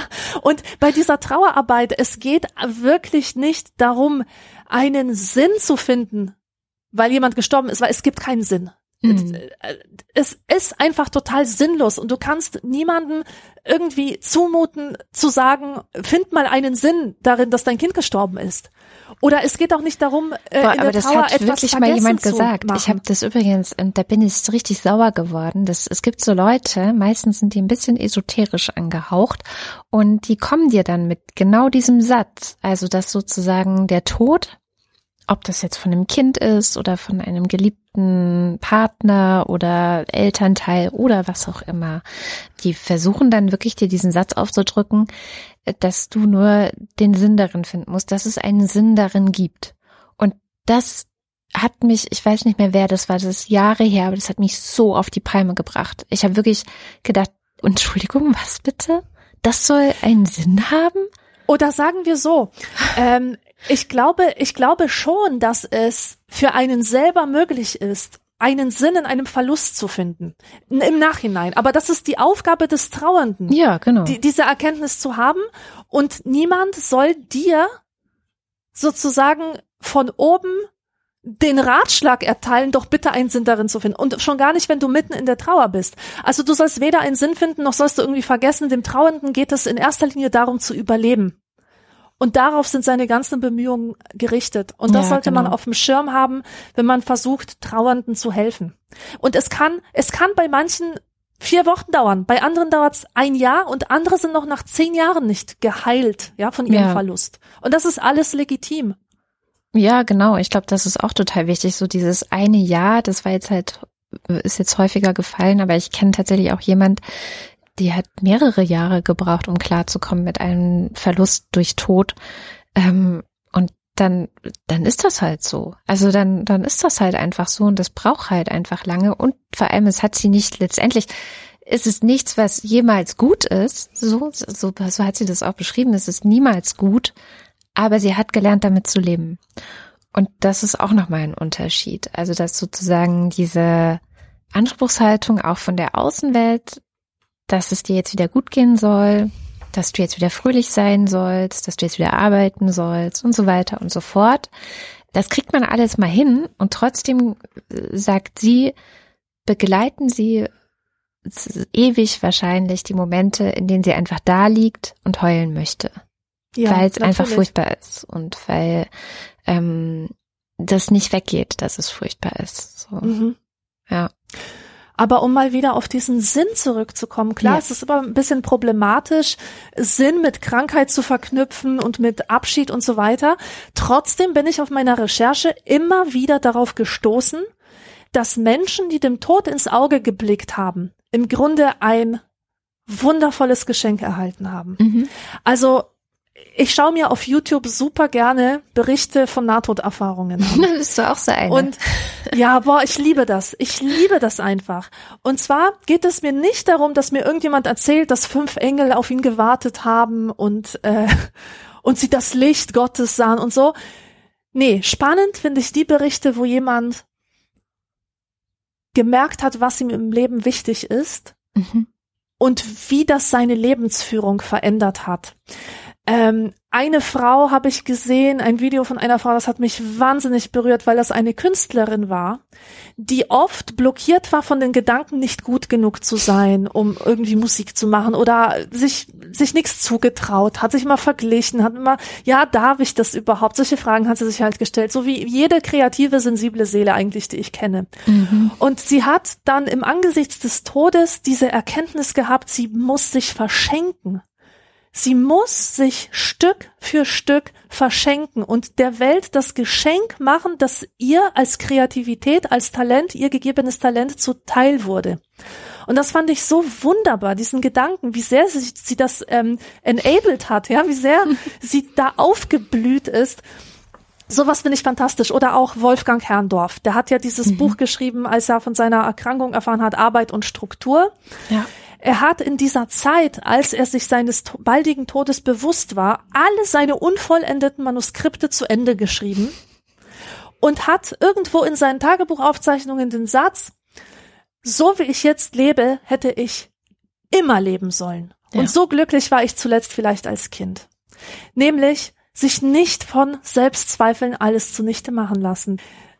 Also so Menschen, die dem Tod ins Auge blicken, haben so ein ganz neues Bewusstsein dafür, was tatsächlich ihre Möglichkeiten sind und für den kleinen Troll, der ihr ganzes Leben lang bei ihnen sitzt und ihnen einflüstert, dass sie dies oder jedes nicht machen können, bevor nicht das und das. Ja. Und auch das ist ja wirklich ein Geschenk, das zu erkennen, dass das Leben jetzt stattfindet und dass du jetzt alles machen kannst, was du möchtest und es keinen Grund gibt, damit zu warten. Absolut. Oh, warte, eine Sache, die, die ich noch sagen muss, weil äh, das war mir so wichtig, da habe ich mir dazu geschrieben, das musst du sagen in der Sendung, äh, koste es, was es wolle, dass die Menschen mit zwei Illusionen zu tun haben. Also wir alle, die wir leben. Und das ist einmal die Illusion der Endlosigkeit des Lebens, mhm. was wir mit 20, 30 haben. Und das ist die Illusion der Vollendung. Dass es möglich wäre, irgendwann im Leben anzukommen, so einen idealen Zustand zu erreichen, von dem aus dann man, äh, man, man dann irgendwie sagen kann, okay, jetzt kann ich gehen. Ja. Also vielleicht kennst du das auch von dir selber. Du hast so ein, so ich habe, ich hatte mal so ein Bild von mir, dass ich, dass ich so eine Art Oprah Winfrey bin, die irgendwie wo auf ihrer äh, Farm sitzt in so einem grünen Kostüm und Interviews macht mit Michael Jackson oder so.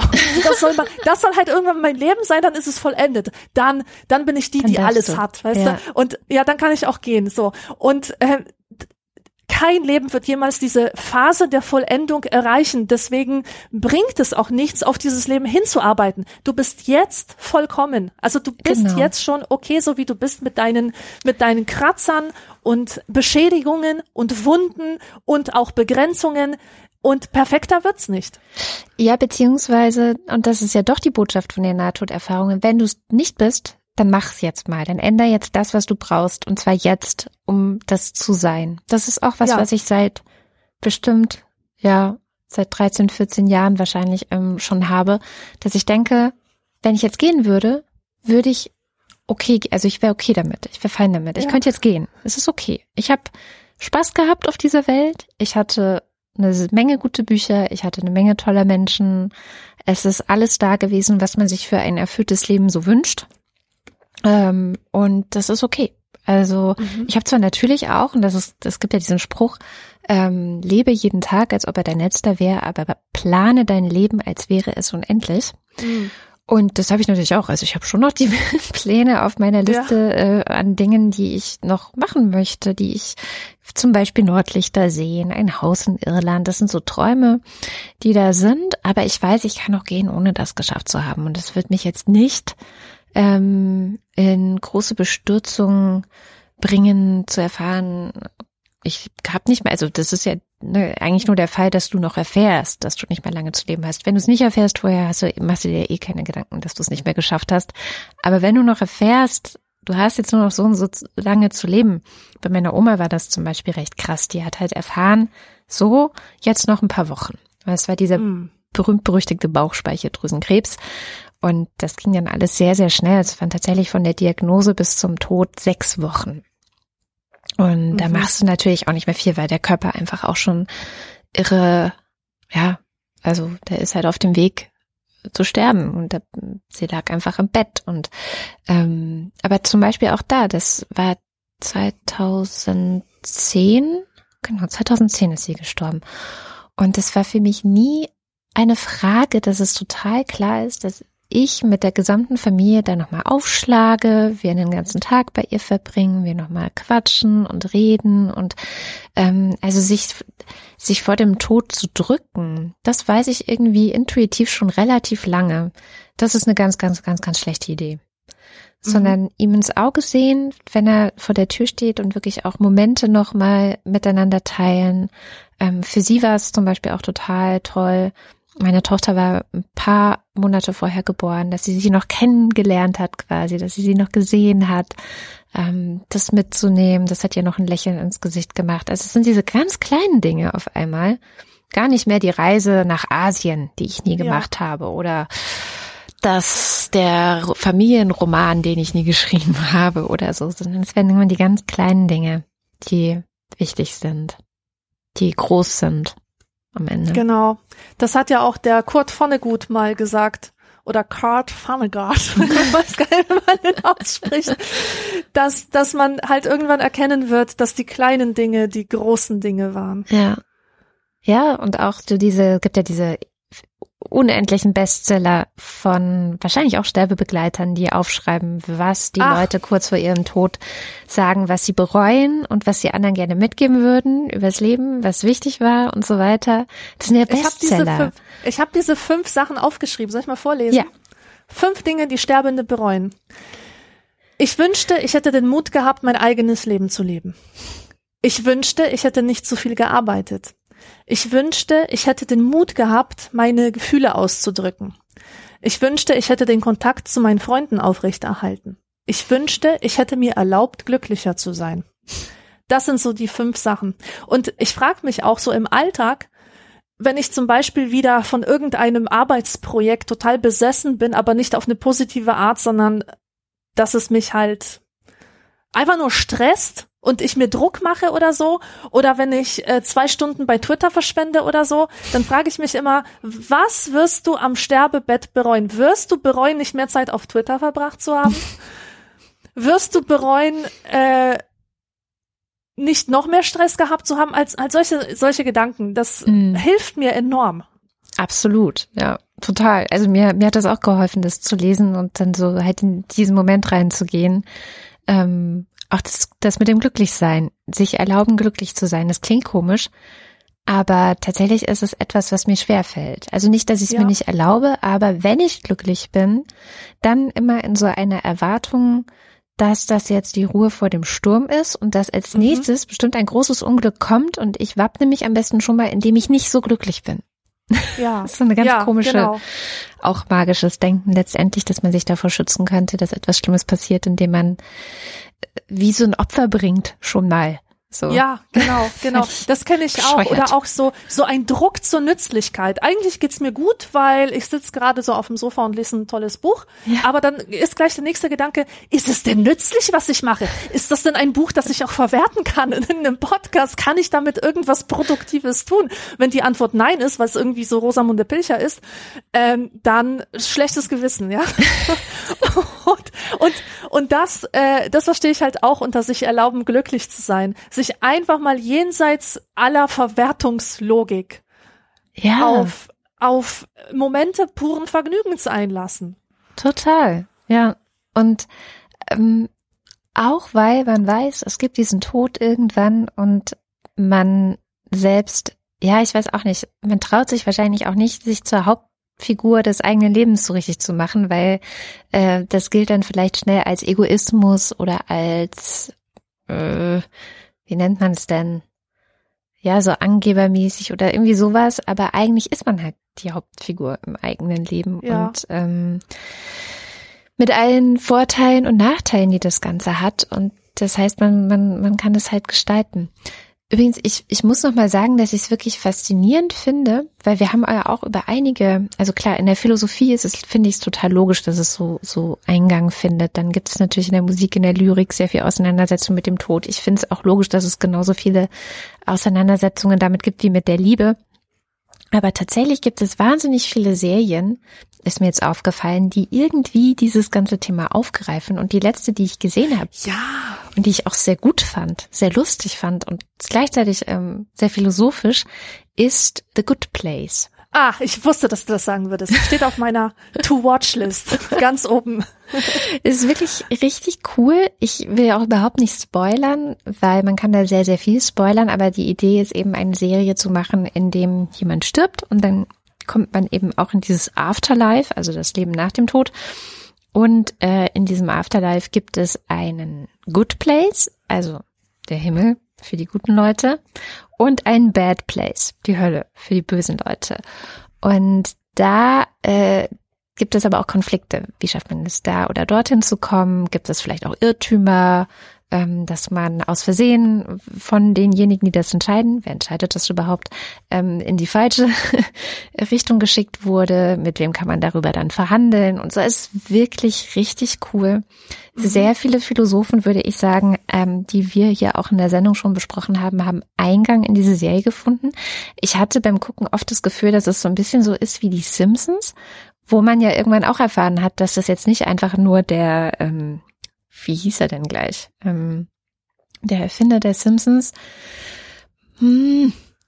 Äh, peinlich, Matt, peinlich. Matt, Matt Gr Gr Groening, Gr genau. Ja, Genau. ist es, genau. Ist natürlich nicht die Arbeit dieses einzelnen Genies, was in den Simpsons so genial ist, sondern ähm, irgendwann hat man ja auch gehört, dass da durchaus Harvard-Studenten an den ähm, Büchern mitschreiben und an den Geschichten mitschreiben und das wirklich sehr intelligentes, also das, das, was die Simpsons so intelligent macht, sind sehr intelligente Menschen und das Gefühl hatte ich auch bei The Good Place, also dass da wirklich sehr viel Wissen und Gehirnschmalz reingeschmolzen ist in eine wahnsinnig unterhaltsame Serie, die immer wieder sehr, sehr witzig ist. Und ich fand es deswegen auch so erfrischend, weil ein Film, der sich auch mit dem Leben nach dem Tod befasst und der schon ein bisschen älter ist, Hinter dem Horizont heißt der. Mhm. Kennst du den? Mhm. Der ist von 1998. Es spielt mit Robin Williams, der äh, auch Nicht mehr lebt. nicht mehr lebt. Und es geht darum, ja, eigentlich auch um den Verlust, um den Umgang mit Verlust. Also er als Hauptdarsteller und seine Frau verlieren relativ früh ihre beiden Kinder durch einen tragischen Autounfall. Und dann stirbt er selber auch noch bei einem weiteren tragischen Autounfall und er kommt dann eben in dieses Jenseits und dieses Jenseits ist dadurch bestimmt, dass die eigenen Träume und Fantasien, die man vorher hatte, zum Leben erweckt werden, sozusagen. Und, ähm, und das ist natürlich, also äh, erstens ist es eine etwas arg romantische Vorstellung vom Jenseits, fand ich ein bisschen kitschig auch, ein bisschen überzeichnet. Und dann ist es wahnsinnig christlich gewesen, weil nämlich, ähm, ich spoiler jetzt, also wer den Film noch gucken möchte, überspringt die nächsten zwei Minuten vielleicht. Ähm, es ist tatsächlich dann so, dass seine Frau mit diesem ver weiteren Verlust, also erst die Kinder, dann ihren Mann, nicht klarkommt und sich selbst das Leben nimmt. Und Mhm. weil das ein so christlicher Film ist, landet sie natürlich wo? In der Hölle? In der Hölle, genau. Weil Ah. man darf sich ja nicht selber das Leben nehmen. Und dann geht es darum, dass er irgendwie versucht, sie aus der Hölle zu holen und wie er das vielleicht schaffen könnte und so weiter und so fort. Also es ist dann so sehr dramatisch alles und sehr äh, anstrengend auch. Und ähm, ich hatte den Film mal gesehen, da war ich noch sehr, sehr, sehr, sehr jung. Jugendliche. Also keine Ahnung, ob ich 13 oder 15 oder 16 war, aber so irgendwas in dem Alter. Und er hat mich wahnsinnig berührt, wahnsinnig beeindruckt, weil ich nämlich dachte, aha, das könnte es also auch sein, weil letztendlich, und das ist das, die, der absolute Spoiler, basiert die Quintessenz des Ganzen darauf, dass man immer dahin kommt, was man selber denkt, wohin man kommt. Ja, ach, diese Idee. Ja, ja, Mhm. die ist mir auch schon mal begegnet. Sehr schön, gefällt mir eigentlich ganz gut. Ja. Und deswegen kommen dann die ähm, sehr, sehr, sehr, sehr gläubigen Christen, die noch an die Hölle glauben. Das wurde ja irgendwann auch, das gesamte Konzept, glaube ich, irgendwann abgelegt, oder? Oder gibt's die Hölle noch? Gibt's die Hölle noch? Äh, die Hölle, die kommt in der gesamten Bibel nicht vor. Es Eben. gibt dort den feur feurigen Pfuhl, aber nicht die Hölle. Die Hölle ist sozusagen eine Erfindung von später. Und Mhm. was abgeschafft wurde äh, über die Jahrhunderte, ist nicht die Hölle, sondern das ist der Ah, die Limbo. Vorhölle. Der Ja, Limbus, genau. da wo auch die äh, die ungetauften Babys landen, also die Mhm. die sozusagen gestorben sind, bevor sie getauft werden konnten. Ah, okay. Siehst du? Naja, jedenfalls also so die Idee, okay, wenn du denkst, dass du, wenn du gestorben bist, in die Hölle kommst, dann kommst du auch in die Hölle. Ist ein bisschen Mhm. fies auch. Also es spielt so den Ball so zurück.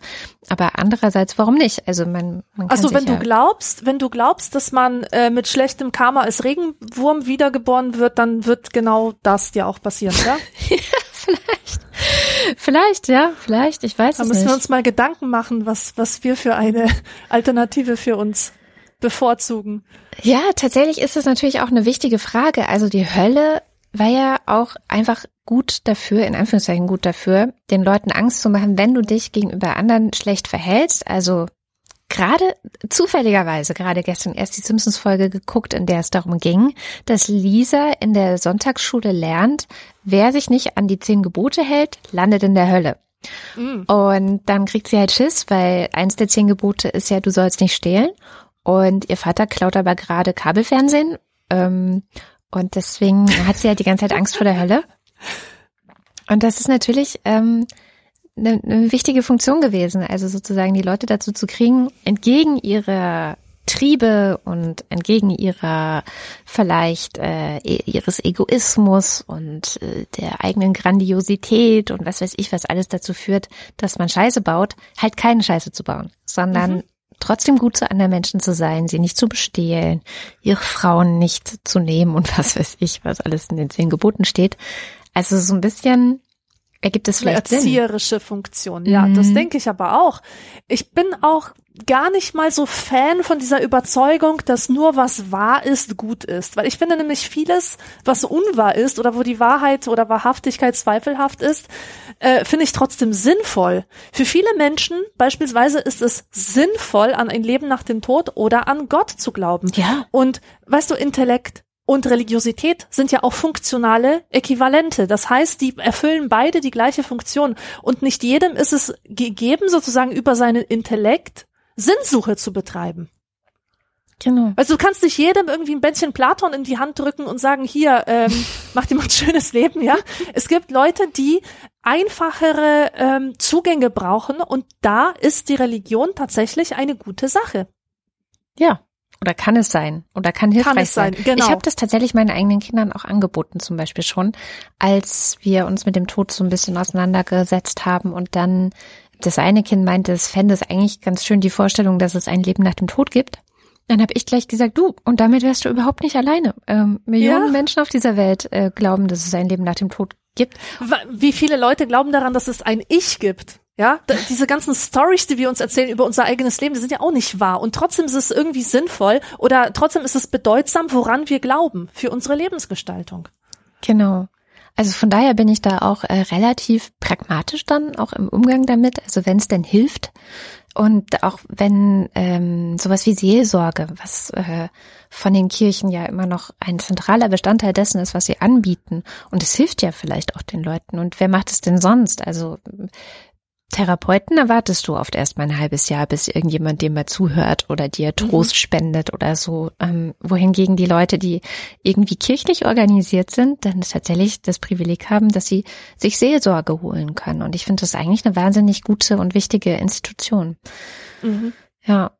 Übrigens, wo du gerade sagtest, niedrigschwelliger Einstieg in das Thema Sterben. Ich finde, und das ist jetzt auch meine letzte Empfehlung für diese Folge. Es gibt einen Blog, das heißt Sterben üben von Jasmin Schreiber, bekannt auf Twitter als La Vie Vagabonde.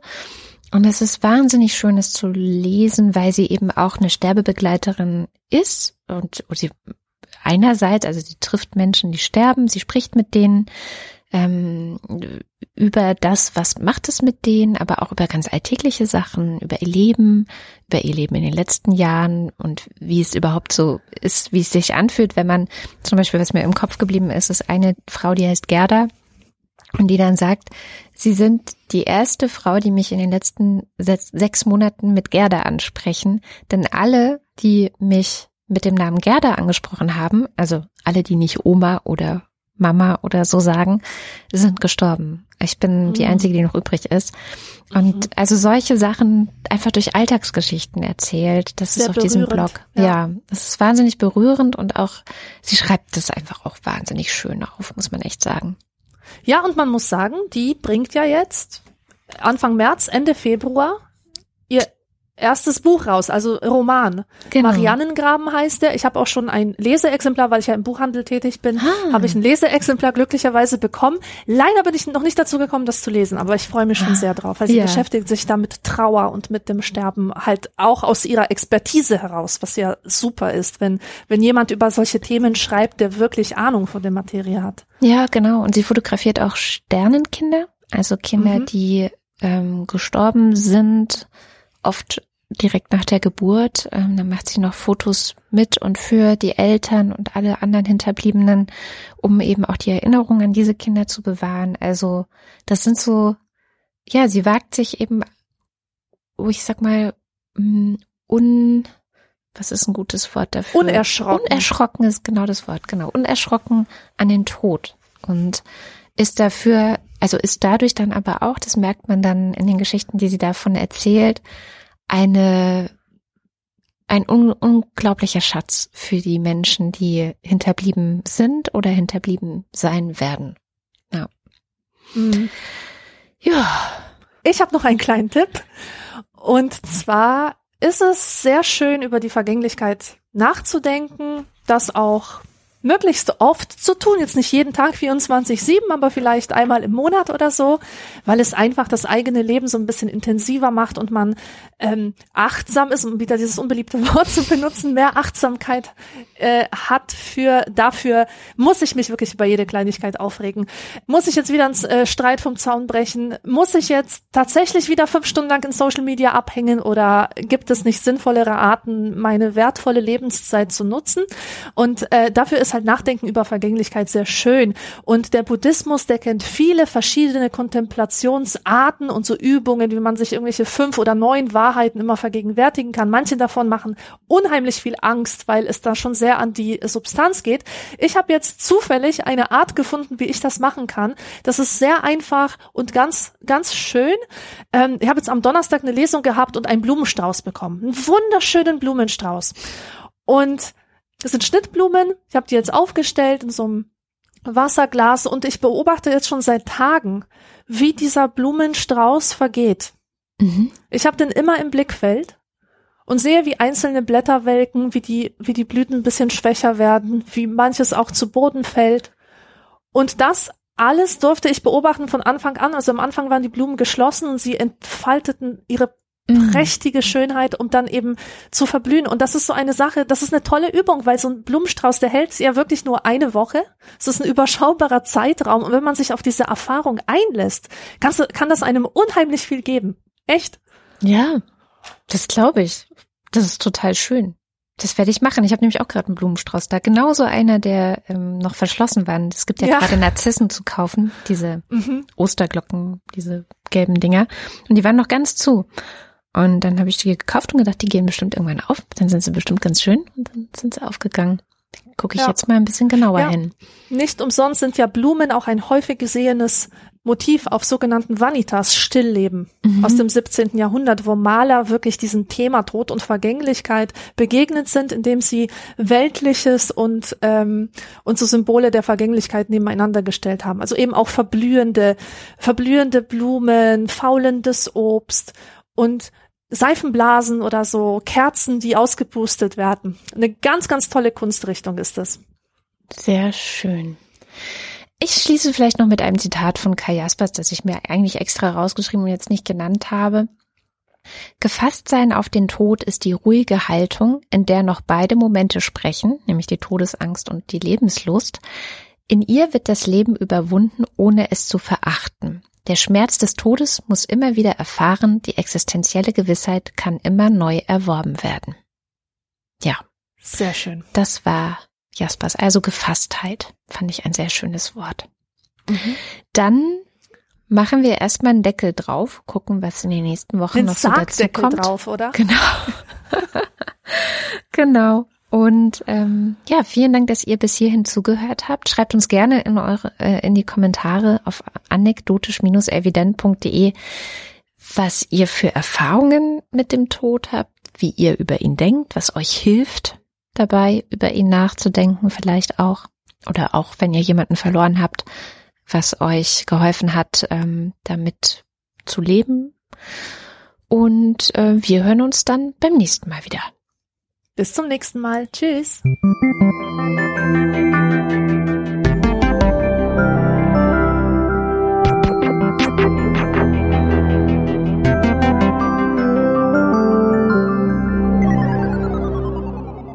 Anekdotisch Evident ist ein Hörerinnenfinanzierter Podcast.